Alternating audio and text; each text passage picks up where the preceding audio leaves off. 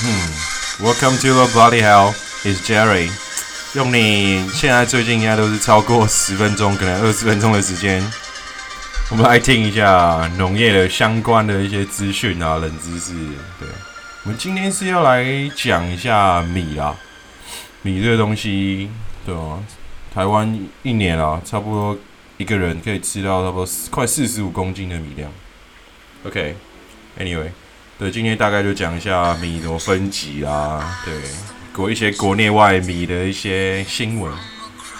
对我觉得最近比较大的，好，就是在开始讲米之前呢，我还是要稍微提一下，我今天刚去那个达米勒 Domino 吃完那个他们的一些披萨，我花了一千多块。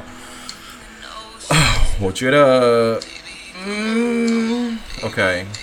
你你对你听到这边你就知道，哦，打了一下嗝，就觉得真的好像，我还是个人比较喜欢拿破里啊，你看他的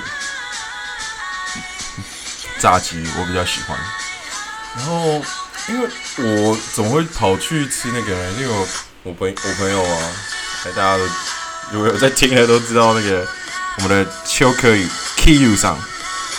他就是有个特别的习惯，就是他，因为他最近在博客来买书，他看到各种券，他就会想去尝试，然后他得到一张达美乐的券，什么哎，气死啊，芝芝士那个外面的饼皮会有包一层气死，然后就很想去尝试。我相信各位可能身边会有这种朋友啦，哎，遇到一个什么想吃的就去，然后我就是比较喜欢跟风嘛，follow 一下，所以我就。过去看看，一个发现，呃，好，呃，可能下次会选，我还是会选拿破里啦。就是这种感觉就很像说，你去尝试一个新东西，突然发现好像不，好了，没有到预期，但是你起码知道了这个选项是你觉得你个人对你来说是不 OK 的嘛？所以我觉得多试还是。比较有机会去了解到你自己想要什么，对吧？讲到这个，我还是觉得爱因斯坦讲那个一那句话，我觉得非常适合大家，就是 “insanity is doing the same thing over and over again and expecting different results”，就是你就是疯了，就是就是做同样的事情，然后去期待不一样的结果嘛，就是。这句话是那个我一个在美国读博士的朋友送我的。那时候我就是那几年都在国外漂流啦，人家东漂西漂的，他就觉得我可能没有找到我的一个主要目标，所以他是希望说，我就算是真的想要去国外到处走走，也要有个目的性。所以刚开始那几年，我的英文真的都很差，是到了去年。我在纽西兰做 working holiday 的时候，就是一样带着这个心情，就是好，我觉得我这次要定下一个目标，我去，所以我就到纽西兰 working holiday 的时候，就是在当地的一些，他们会有一些语言学校的部分，就是你可能就付一点小钱，如果你在那边可能是工作啊，或是老板 OK，就是可以去跟他们做沟通，然后就老板就会帮你付钱，或者是你在那边拿到了 PR，PR 就永久居留权嘛。你拿到永久居留权之后，你在那边读英文、学英文，其实都是免费的。其实我就觉得，就是就是人生嘛，就是你有时候会陷入陷陷入一个算是循环，你是一直想要做这件事情，但是你不知道目的为何的时候，你可以暂停一下，想一下爱因斯坦的这句话：你不要去做一直重复的事情，然后去期待有不同的结果发生。OK，好。我今天还是一样，我就想说带着比较气油的心情跟大家聊一下，然后所以我就买了一个算是，他是说是台虎皮狗，就 watermelon 的 salty dog，它的出了一个算是西瓜口味的一个，算是我觉得是 cocktail 了，一个鸡尾酒的东西，喝起来我觉得还不错，所以我就。我觉得以后就轻松一点，不要做这么硬的东西。我觉得我自己也会比较开心。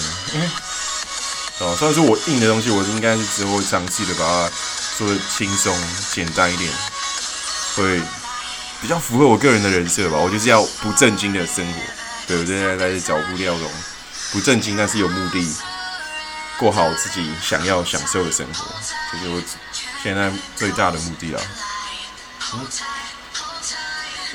有机会可以去喝一下，我在 seven 买的，没有在帮 seven 打广告，但是我觉得喝起来算 OK。嗯，那我们现在就进入我们的节目主题啊，就是米。米这个东西嘛，因为大家就是在市面上其实看到了米，其实如果你有在买的话，你就知道会有包装的跟散装的，就是你包装的米会它的标识会比较完整。资讯会比较清楚，但是散装的米虽然说品质不一定是比包装的米差，但是它就差在那一些说它的外观啊，它的可能真空包装啊，它的一些加工日期跟保存期限你会比较不知道嘛，所以就是这种东西它帮你细化之后，算是生产流程的有身份证化，你就大概知道说，哎，在哪个阶段哪个阶段它这个这包米在干嘛。现在都有什么流生产流程履历啦，上面都有可能有一些 QR code 或什么，你找他网站，你会知道说，哎，这批米是什么时候出来的，对吧？然后其实就是，它是有了给你个五招，做一下辨别米的优劣哈。然后就是单一米会在包装上面会比较会说明说它的米种特色啊，适合的料理，然后你吃到的每一口。应该都是一致的，对吧？所以你可以先做功课，说哪些米比较好吃，什么料理啦、口感啦，然后可能偏硬或偏软或者香气什么的，这是单一米哈。然后混米的话，就是你吃到的每一口可能就不太一样，就是时好时坏，就是对混米，没错，就跟混酒很像啊。然后我们这米的等级是叫做 CNS，就依据。中华民国国家的标准 CNS，就白米外观会分成三个等级，就是一二三等。然后一等米就是所含的被害力、白粉直力、热损害力跟异形力，然后夹杂物、糙米还有稻谷的最少，就是它掺的就总总而言之掺的杂质是最少，外观品质最好。然后二等米就是哎，按照比例可能之后还会有加。对我之后会摆一张那个他们出的那张图去做表示，我会留在 IG，留在我的呃 fan page，的那个粉丝团，就大家有机会去看一下。大概是这个样子哦，就是米的啦，就是因为建议说你也是选个真空包装，然后米粒外观就完整，比较碎，保湿，透明度高，颗粒完整。对吧？就是那种有蛀虫、有异味、有变色、有不均，然后光泽比较差的，是比较不新鲜的状况。然后现年的米就是风味当然是一定是比较新鲜的，对吧？开封后就是建议说用低温干燥保存。嗯，然后他是说你选产地的话，你不如选品质啊。就是很多这样哎。花莲池上香啊、富里香那些米就是比较有名的嘛，就是就是去挑那个 CNS 等级一二三，会比说你去挑产地可能会比较好。就是购买的时候，因为现在就是大部分都做的说明会蛮细的，所以那个包装可以看一下。然后保存的部分呢，吼，就是以前都是放在米缸啊或桶。是老一辈的一个生活习惯了，但是就是你米一开封之后，你跟空气的接触啊，其实用蛮容易改变米的酸碱度的。所以一般米在 pH 值七左右，但是放越久，它的 pH 值就会越降。它 pH 值越降就是越酸嘛，就会影响口感啊什么的。他说建议是说可以密封起来，放进冷藏。维持它的低温，保持新鲜度，然后密封就是防止米中的水分流失，的这件事情。哎，然后我现在哎到了节目中间嘛，我要无情自录一下哦，工商时间。对，因为台北的朋友或者其他地区的朋友啊，如果六日有机会到大安森林公园旁边的建国假日花市的话，对，就是我们本集赞助的干爹，对，同心园艺在十四区的十七号，对，里面有各种的水果苗啊。香草，anyway，如果你想要的话，一些比较特殊的东西都可以跟老板娘订购。对，你就是跟老板娘谈好什么时候要去拿，就是你可以在下个礼拜六日或就过去。然后这边的话，我是蛮想提供一下电话的，但是可以的话就直接去吧，多走走，可以报复性旅游一下。对，反正比现在疫情来说，跟那个跟国外的差距其实蛮大的，所以我觉得，嗯。有机会六日可以出去走走哦。好，我们现在来讲到一个，哎，我觉得是蛮特别的新闻啊，是台湾的，是我们有一位八十八岁的台东米农，叫做谢美国，他是台湾米界的传奇哦。嗯，在二零一九年的时候，首度参加了台湾稻米达人比赛，就一举拿下了台东跟全国有机米组的冠军。被称为台湾米王，他的米同年就是参加了日本的举标性的国际稻米竞赛，为台湾夺得第一座金赏奖。他已经默默种植了七十年了，对，他是从十四岁的时候开始种植的。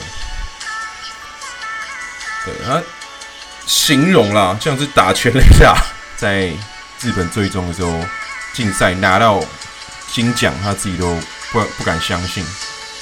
然后他是一个身形不高，对吧？待人蛮客气的，对，一个很可爱的老先生。一九三三年的时候出生在彰化，然后四十多岁的时候就举家搬至台东的池上。然后谢美国虽然说叫做谢美国哦，他是他是在日治时期的时候家里经济不好，呢时常没有食物吃，没有没钱读书。然后他不识字，也不会国语，所以他十四五岁的时候就跑去田里种田了。然后就是也有记者问他说：“哎，谁教你怎么种的啊？”他就说：“这是顺其自然啊，长大了你就会种田了，不然你要怎么吃饭？你饭怎么哪哪里来？”由于彰化方院是位于台湾的西部沿海地区，风大又夹带咸水。植物只要被咸水吹掉就会死掉，于是谢美国就是哎谢 American，OK 啊没有，然后就擅自帮他发展的英国名字，就想说他尝试到中部打东部打拼，看生活会不会过得好一点。对，是蛮厉害的一个老先生哦，就自己种的米。对，他说他拿到了第一名，获颁了十七万的奖金。对，然后在九月的时候，今年啊，九十分哦，夺下了台湾有机民主的冠军，然后又拿到了农粮署的三十万块，然后他把台湾的米送到了日本，嗯，对，他在第一阶段的时候，米的完整度跟吃的味道是一百分，啊，第二阶段的味道还是一百分，然后是鉴定。观感测试哦，他已经嗯，刚才得到一百票，很强，他真的很强。好了，有机会我也是想说，如果有机会，我也想吃一下谢 American 的米哦。如果有这个机会的话，真的蛮棒的。然后就是有专家来分析啊，说就是鉴定是在三阶段的管干评比有几个步骤啊，就是。眼睛看米的光泽啊，有亮度，然后再看饭盒，就是闻米的香味，然后再吃米的 Q 度跟甜度，然后跟入喉时候的滑顺度这四个。对，他说最主要的关键是米在入喉时候的滑顺滑顺度啊，就是谢美国它的非常非常神奇的滑顺哦，然后它的肥料是精准的使用。的专家是这么说的，对，这是不是一般选手做得出来？所以人家才是第一名啊。然后它种植的品种是高雄一四七号，哎，它的芋头香跟米香是算是各半平分秋色，没有互相盖，谁盖过谁都有给大家一个位置。对，真的是蛮神奇的啦。然后最后再跟大家稍微讲一下米要怎么煮，鉴定四焦的哦，就白米饭。煮好跳起来之后，要马上打开它，然后由上而下，从锅边到中心做拌饭，就是那种搅拌那种感觉。然后白饭在烹煮的过程中，保水膜与本体玻玻璃，会浮到最上层。而拌饭能够让保水膜在均匀回不到每一个米粒上面，这样煮的米就会很油光。完全不用添加醋啊、冰块、沙拉油等。然后你就是他的意思，就是你起锅之后就拌，然后拌完之后再焖二十分钟，再松米，也就是再拌。对，吃饭的时候再稍微把饭放冷一点，然后它这样子嚼度、它的 Q 度会更香，然后消化时间就会变拉长，然后血糖忽然飙升的速度就不会太太高。对，大概就是我们今天的台湾新闻是这个部分。然后国际新闻的话，我大概就是跟大家讲一下国外的七种米。哦，哎，好不好？来，来喝一口啤酒。我第一个要讲的是黑糯米哦。啊，最常见的产地是泰国啊、辽国啊、柬埔寨，还有中国。它是奇米。身又长，呃，身又长，那个又是幼齿的幼，然后质感粗糙，粘性比日本的珍珠米还要强。他说其他营养价值比金白米还要高，在中医的角度是有补气、暖胃跟温和滋补的作用，就是哎做甜点的黑糯米，没错。那再这个是印度米哦，他说特色是生长于印度北部。与巴基斯坦交界处的喜马拉雅山，米粒又长带透明，然后粘性低，煮出来的饭比较干而且松散，煮成米饭之后会增加二到三倍。最常是用来做印度的炒饭，然后再来是泰国的香米。泰国是全球大稻米的出口国，主要出的是鲜米以及少量的茉莉花香米，然后泰国米。外形细长，微微弯曲，晶莹白净，组成米饭柔软，口感柔软有弹性，带有一种自然的清香。我在纽西兰跟美国的，哎，不是美国，没有，我没有去过美国啊，跟澳洲。我在这两个地方的时候，大部分我在他们的超市里面买到的米，都是泰国出的米。蛮我蛮多次有看到那什么茉莉花香米，有啦，我有吃过，其实真的是蛮香的。所以泰国真的厉害哦。哎，全球大稻米出口国，哎，有没有得到一个冷知识？然后再是日本的珍珠米，然后最大的特色就是饭粒短粗阔厚，阔是那个哎很阔的阔啊，就一个门一个火嘛，然后再是饱满圆润，色泽光雪白光洁。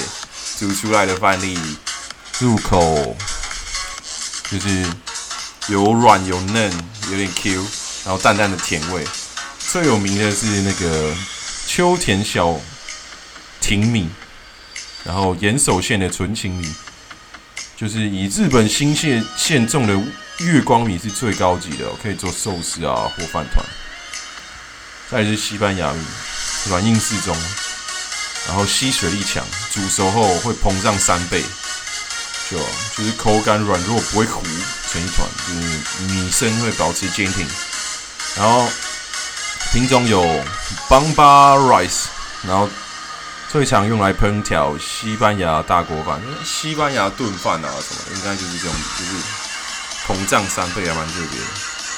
哦，再就是意大利米，意大利米啊。意大利是欧洲的产米大国，哎，有没有得到了一点知识的感觉？OK，我其实也不知道，我看这个才知道。产地是在意大利北部嘛，但是米饭却不是意大利人的主食，好像是米粒细长，然后水力强，然后需要煨煮，然后煮熟后就是有嚼劲啊，软绵，然后就是意大利烩烩饭、炖饭那个等等。在最后一种，我们讲到的是美国椰米。啊，特点是严格上面它来讲说，野米算是一种水生的草的种子，然后产地是非常广的，常见在加拿大和美国，呈现黑褐色，质地较硬，煮出来口感较粗，但营养价值高，纤维含量比大米还要高哦，所以多用在做那个什么健康菜啊那种的感觉。大概我们现在哎呦讲了二十分钟嘞，各位朋友花了你两倍的时间。不过不好意思，我还没讲完，今天呢会有点长，我就稍微再分享一下。那个我学长啊，他是一个蛮特别的人。我是之前在桃园那个某牧场一起工作的一个算是同事吧。我到的时候。他已经准备要离职，所以我们将相交接其实就一个礼拜。然后之后他也跑去另外一间，他就就走走看看。然后因为他当初的规划是想说，因为他在那个工作的时候，他已经在哦，他之前有在全联在南部的做一些合作，所以他也算是自己创业的啦。然后就是合作，他说，哎。就会想说回家看爸妈，也是发生一些跟合作伙伴一些问题，就干脆收掉，就上来看爸妈。所以我才认识这位学长，他就就跟我讲个关于米的事情，还蛮有趣的。没错，等下来讲讲给大家听。哎，没错，我们现在来讲一下那个我学长跟我讲很有趣的米的这件事情，就是。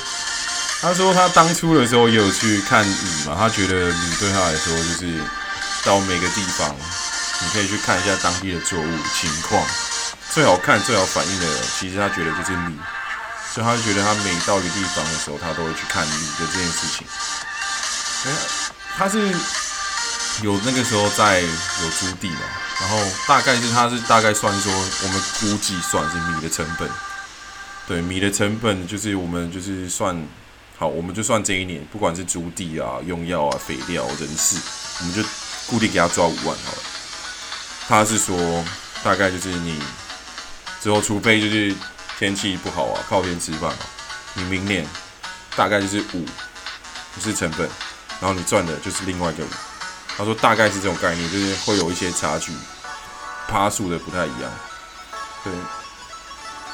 他说他当初为什么会玩这件事情啊？就是算是哎，他就说哎，加减问加减问了啊，刚好有有人农地出租嘛，然后田地啊，现在其实就很多台湾的老人家们，他们就不做，然后儿子女儿也没有什么人想要接，他说好，他就租来看看，他也也不知道怎么弄，他就是请了当地的代耕队，跟当地的代耕队一些合作合作。好，其实现在是我不知道大家知不知道，其实有。蛮专门做放家稻田做培养啊，收割，然后可能碾成米变成米，做这个东西叫做代耕队。所以他们代耕队的这件事情，就是那我觉得听得很有趣。他说，自从他那个田告诉那个代耕队之后，前面几次他去看过之后，他几乎可能就 就等收成了，他，就是就跟代耕队就做赖赖的那种交换讯息啊，哎。老板啊，那个我们可能要撒肥料了。哎，老板，我们可能要撒农药了。呃，老板，我们可能哎有什么问题状况处理。然后他是前期的时候会比较去注重一些杂草的控管，他到后面就不太管。他说哦，好好去，好去，好去。他就觉得哎，他怎么到底在干嘛啊？我怎么也没有没有干嘛，就是一直看手机，我就赚到这笔钱。他觉得嗯，三小很高飞，我就觉得嗯是。蛮有意思，蛮有趣的。他是说，他到后面就是那个代根的就问他说：“哎，那我们收了几包啊？我们成本大概我帮你抓米价，我就是拿帮你拿去农会卖，啊是多少钱啊？我给你拿到多少钱？你要不要？你钱要直接扣，还是你要用现金给我？然后他他就哎很莫名其妙的去解决这件事情啊，他也就赚了他的钱。他说他其实他的田是蛮粗放的，没有去刻意去顾，他就偶尔去逛一下，好，然后他就拿到钱了。我觉得嗯。也是一个提供大家一个造田投资的一个方式哦。如果你有机会去试试看的话，因为现在钱其实大部分不太好找了。如果你有认真去摸、去碰、去找资讯，还是有机会找得到的。所以就提供给大家一个米的小小知识给大家。对，就是你怎么样？如果有拿到农地的话，你要怎么玩？然后在最后这边的时候，我要推荐给大家一个，我最近在看了一个漫画，我觉得蛮棒的，叫做《囧途人生》啊，是微痛的，大家知道那个 W 绿色那个《囧途人生》，可以去看一下，很好笑，真的很好笑。就是大家讲一个被霸凌的青年，然后长大之后，他遇到霸凌他的那个人，他就觉得说，看那些人一直霸凌我啊，怎么会？我觉得他们应该都过得很不好，怎样怎样的，就发现，哎，那个霸凌他人又高又帅，老婆又正，钱又多，然后他们就相遇了，然后就发生了一连串的故事，很特别，很奇妙，我觉得可以建议大家去看。OK，今天的 Valley Hell 就到这边，用了你，好了，很蛮久的时间，不过，Anyway。我们下次见，拜拜。